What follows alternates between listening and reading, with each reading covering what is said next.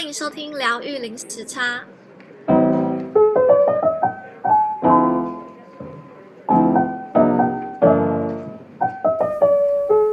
Hello，大家好，我是 Juno。Hello，大家好，我是 Lin。嗯，大家最近好吗？今天呢，我们要来介绍一本好书，然后这本书的名字叫做《阿育吠陀灵性身心平衡调息法》。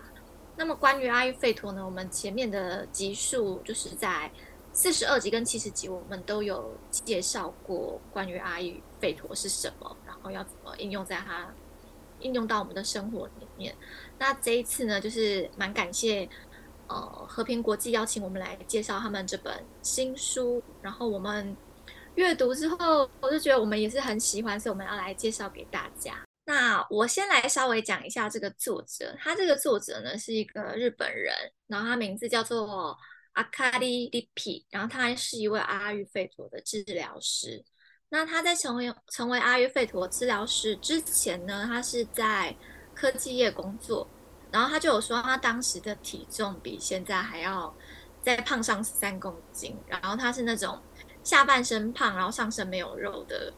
体型。那他也尝试了很多种不同的健康养生运动或是饮食，但是都达不到他想要的理想的体型。然后直到有一天，他就是看到阿育吠陀的书之后，然后他就试着用上面的方式来调整自己。然后他就发现说：“哦，原来他当初就是他以为吃的这些东西对自己身体有帮助，但是他其实。”一点都不适合他自己，因为阿育吠陀的，呃，它是有分，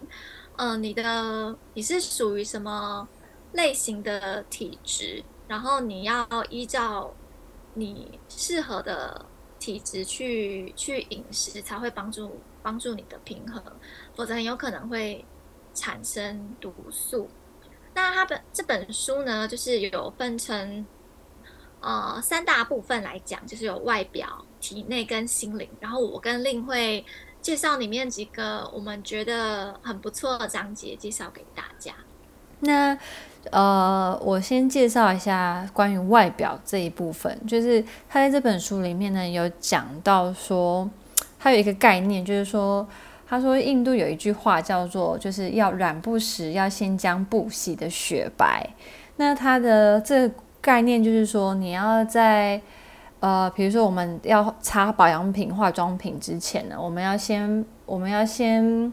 类似排毒吧，才有它才办法，才有办法吸收。那在身体里面也是，就是说你要先把。呃，你的消化系统里面的一些堆积的废物给去除掉之后，你才有办法在吃进新的食物的时候，才有办法更好的吸收。那我来讲一下它外表的部分，就是他在书里面有介绍说，可以用白冷压的白芝麻油去做身体的按摩。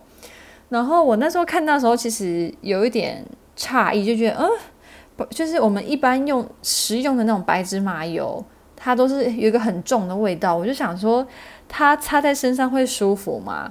然后我就很好奇，我就马上去我们家附近的那个印度商店，然后我就去买了一个。他说，就他他有特别说，要是冷压的，而且要白芝麻油，因为他说这样子的芝麻油比较不会没有那么重的味道。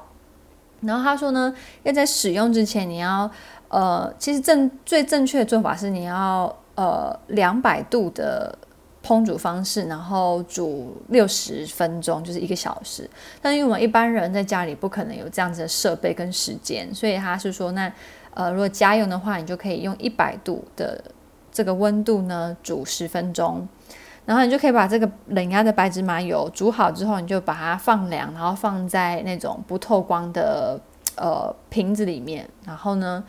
你就可以拿来，就是书里面有介绍说可以油素，然后我们在之前的阿育吠陀介绍的单元里面也有讲到有，呃，Juno 有讲到油素的这个方法，大家可以去听。那我今天想要介绍是说，我就实际上去操作，用这个油呢去按摩我的脸，还有我的身体，然后我就觉得很出乎我意料啊，因为其实我这边是夏，就是澳洲现在是夏天，然后其实是非常热。但是我用那个白芝麻，我只要用就是一小茶匙然后我就可以涂满整脸，而且它吸收的非常快，而且它味道它是有一点味道没错，但是不会到说很不舒服，而且你在擦完之后，它就马上可能是我皮肤也比较干，它就吸收的很快，然后也不会油腻，然后那个味道也不会说很残留或是很重。然后我也有按摩我的脚底呀、我的全身，就是他书里面都有介绍说你要怎么按摩，还有它的顺序。那我就在这边不做赘述。那我想要分享是说，我觉得，嗯，就是阿育吠陀有一个概念，就是说你要擦在身上的东西是你可以吃下去的东西。所以我在。所以这个白芝麻油是它可以食用的嘛，所以它就可以擦在皮肤上面。然后它有讲说，就是你擦在皮肤上面，其实在十五分钟内还是几分钟内，它就可以会它就会渗透到你的骨头，然后帮助骨头的吸收啊这一些。然后我擦上去之后，我觉得第一好省钱哦，就是我觉得它效果比我去百货公司买的那一些保养品还要好，就是它更好吸收。那因为。我我觉得我的皮肤是比较不容易吸收东西的，嗯，状态，所以我常常去擦那种，就算比如说 SK two 啊，或者那种就是有牌子的乳液，我都会有，就是如果我皮肤这样抹抹抹，我脸那个皮肤用手去摸摸摸，都可以搓出一些白白的东西，然后我就觉得是不是没有吸收进去，然后而且我擦了那么多那么多年，我觉得我的皮肤。就是只是维持，就是就是还是干燥，但是我在擦这个冷压白芝麻油过过后，我觉得就比较比较滋润吧，对啊，比较滋润，然后又好省钱，嗯，对，所以我觉得大家可以看这本书，然后去尝试看看，是真的，我觉得很有效果。那在体内的部分呢？君有想要分享？我想要分享一个是他那个作者介绍，他早上他每天都会做三分钟的拜日式。那拜日式它是瑜伽一个算是蛮经典的一个一个一个 flow 的的体位法，然后它可以拉。拉到全身的肌肉，还是要请令介绍一下拜日是一个是什么样的瑜伽姿势呢？啊、他其实书里面，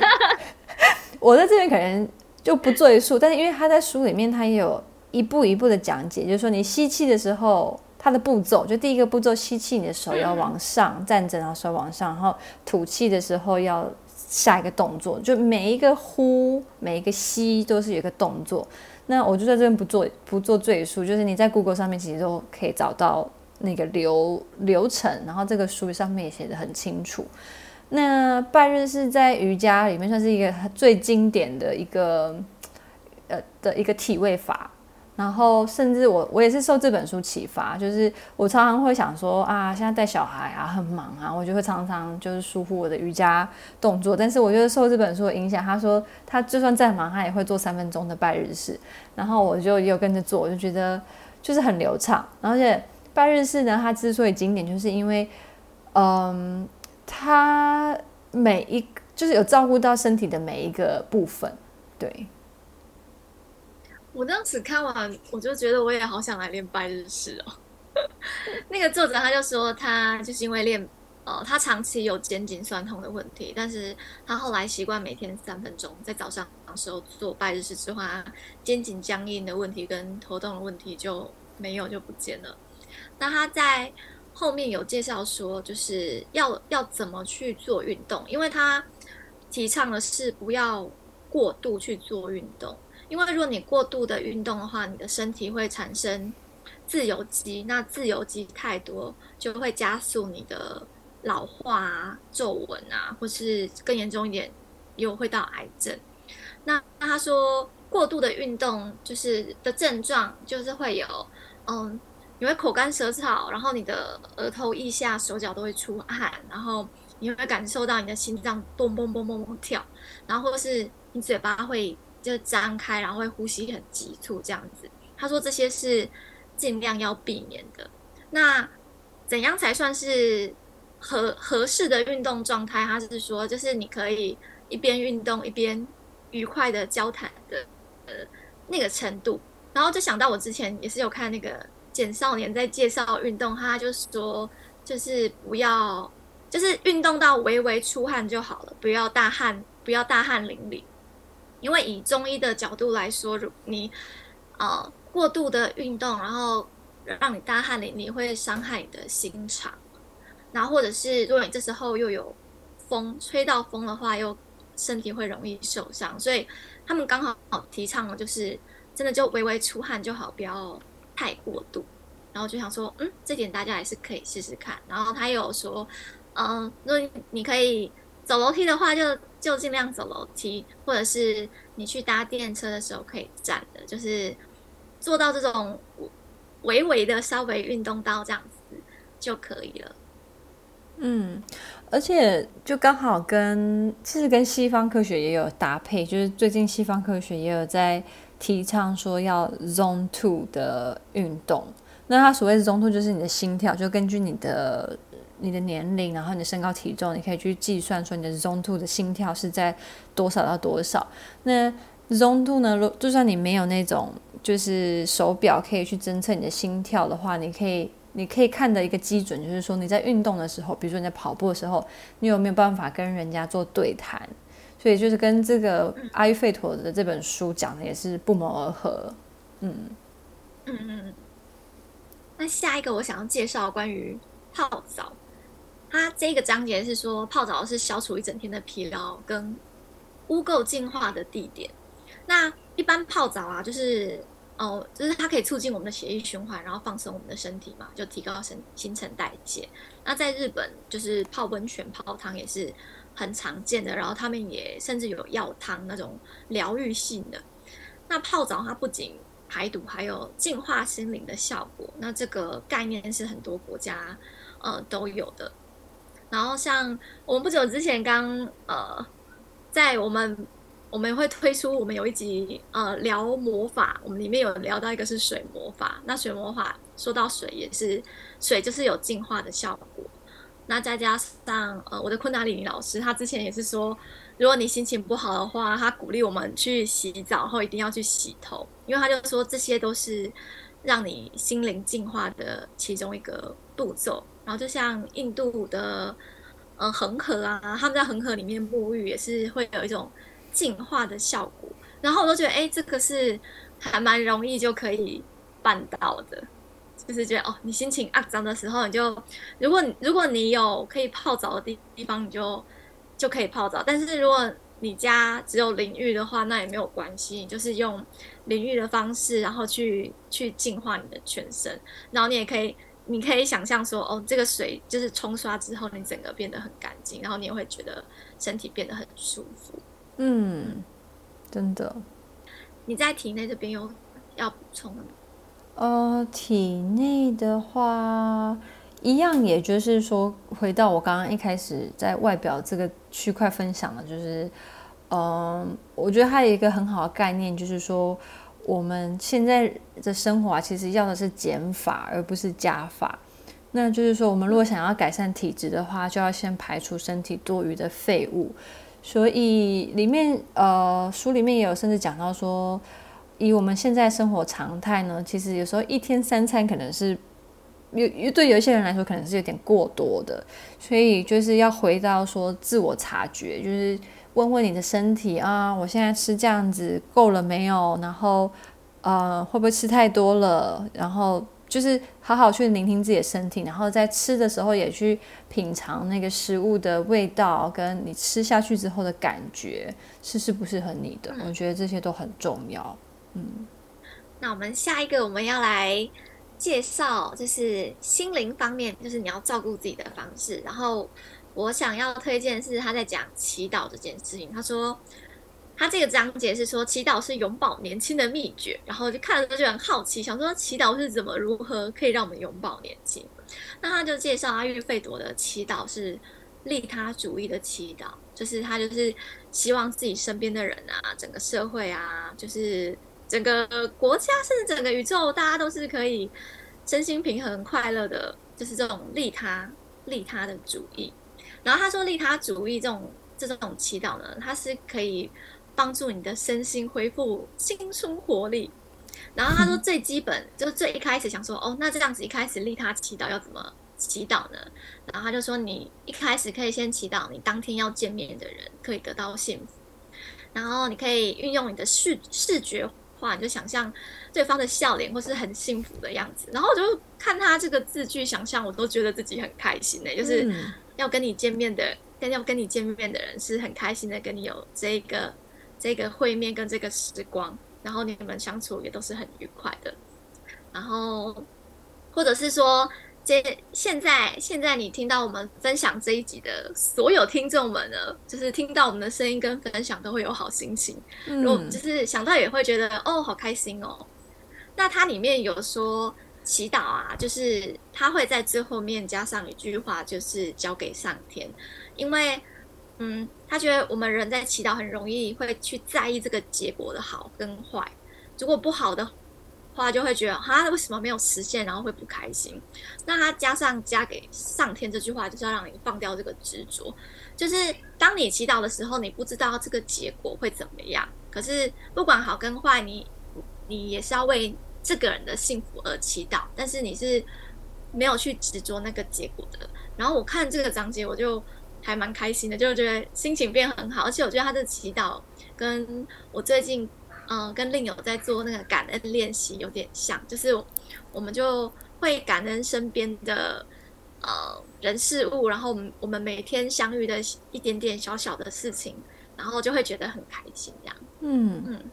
这让我想到佛教的那个 Metta meditation，嗯，啊，我不知道他，我一时忘记他的中文翻译，反正就是呃，就是先从。自己就是说，哦，我希望我可以健康快乐，然后呃有爱，然后再来就是扩展到你的身边的亲朋好友。然后我希望，比如说我希望 Juno，呃，可以健康，可以快乐，可以充满爱，然后再来再扩展到就你的亲戚，你远方亲戚，你的很远的朋友。然后呢，我觉得很有一招，有一个很我觉得很不错，就是说你也要给你不喜欢的人。呃，祝福。所以，比如说，假如说我跟我先生吵架，好了，举例，那我可以在做这个 meta meditation 的时候，就可以说，希望我的先生可以健康，可以快乐，可以喜悦。然后，接着就慢慢扩展这个这个光，这个爱，然后到全世界的人之类的。对，我觉得，就是在做完这个 meditation 之后，就是跟这个有不谋而合的一个。一个效果就是你会觉得顿时会觉得心里比较轻，然后比较有光，嗯。然后我再推荐一个章节，我蛮喜欢他在讲不伤害他人就是无敌，然后在讲非暴力这件事情。然后非暴力之前另也有介绍一本书是，然后是亚马逊尼亚马斯尼亚马斯，嘛，然后这本书对对就在讲非暴力这件事情，然后他就。说以不伤害自己和对方的方式活着，我很喜欢这个章节。然后他这个章节就是可以一直提醒我，因为他就是以他就比喻说，嗯，他说如果对方生气或是对你做出语言攻击，那这件事情就很像是对方拔出剑，但是你的反应是，如果你你你是移动到其他一个地方，不要跟对方站在同一个舞台的话。是不是吵架这件事情就是不会成立？然后他就说不要把对方当成对手，嗯，对方可能是他他这个想法就是真的很很很同理性。他就说可能是对方心情不好，然后或者是说，嗯，你如果去判断这个人跟你的价值观是合不来的话，那你就是跟他，你就是跟他这样吵下去的话是。没完没了的，因为他可能是心情不好的状态啊，或者是你们你们的观点不是同一个。然后他的重点就是说，不要把他们当成对手，也不要跟他们战斗。嗯，然后他有说，你可以想象有一个透明的防护罩包围着你，然后你心里面可以默念说：“我不接受你的愤怒能量。”然后我我听到时候，我就是想说。不知道我能不能做到，因为很可能就是对方在对方在生气发出攻击的时候，然后我内在也会反射出想要防卫自己或是想要保护自己而去攻击对方。然后我看到这个时候，我就想说，那下次我想要试试看，我能不能做到。嗯，他反正他就是强调说，不接受对方的愤怒能量，然后也不要不要被他影响，然后要打从心里面祈祷说，呃，我自己跟对方都能迅速回到心情愉快的状态这件事。嗯，对，它里面就是有提供，就是刚刚 Juno 提到平息怒气的三个步骤，然后第一个步骤就是要先观察，观察说，哦，我现在很生气。然后就是在讲这句话的时候，其实你就是在抽离自己的情绪跟你自己。那你在比较有空间的时候，你就会比较不会被这样子的情绪给带动。那第二步骤就是要站在对方的立场，就是刚刚 Juno 讲到的，就是你要去同情、同理对方。就是你可能可以想说啊，他好可怜哦，他应该是过去有发生什么事情，然后才会有这样子的反应，或者说哦，他一定是今天很累，所以今天情绪才会这么不好，这样。然后第三步骤就是要原谅对方，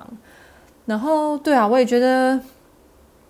就是他讲的这个，我觉得有点难，但是就是就是真的是这样子，然后就是说不要把对方当做对手嘛，然后我也很想试试看，就是默念那个默念的那个词，就我才不会接受。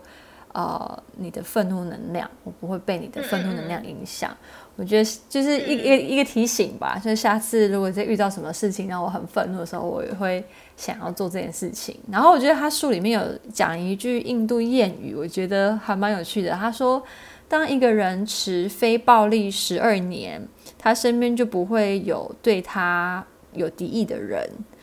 然后他还有另外一句话，他说。如果人能，如果一个人能够不说谎、诚实待人十二年，那他这个人所做的一切都会成真。我感觉哇哦，好 powerful，就是好棒，对对。然后后来我就想一想，就是他在讲心灵这一块，他也有讲到说要诚实这件事情。就是诚实听起来很容易，但是其实我们常常有时候会可能会。可能会言行不一，或是说我们可能为了要，可能要呃圆满一件事情，我们就会比较压抑自己的一些想法，那这样就不是能够真正的对自己坦率。所以我觉得它也是一个很需要练习的一个课题。然后呢，我心灵这部分还想要再分享一个，就是说他一直整一整本书他都一直有讲到说认知失调这个词。那其实这个就是贯穿了，不管是身体、心灵，还是在呃体内身体健康的呃一个一个很重要的关一个一个关键，就是说，他说我们现在常常就是因为资讯过多，所以我们会开始只用大脑思考。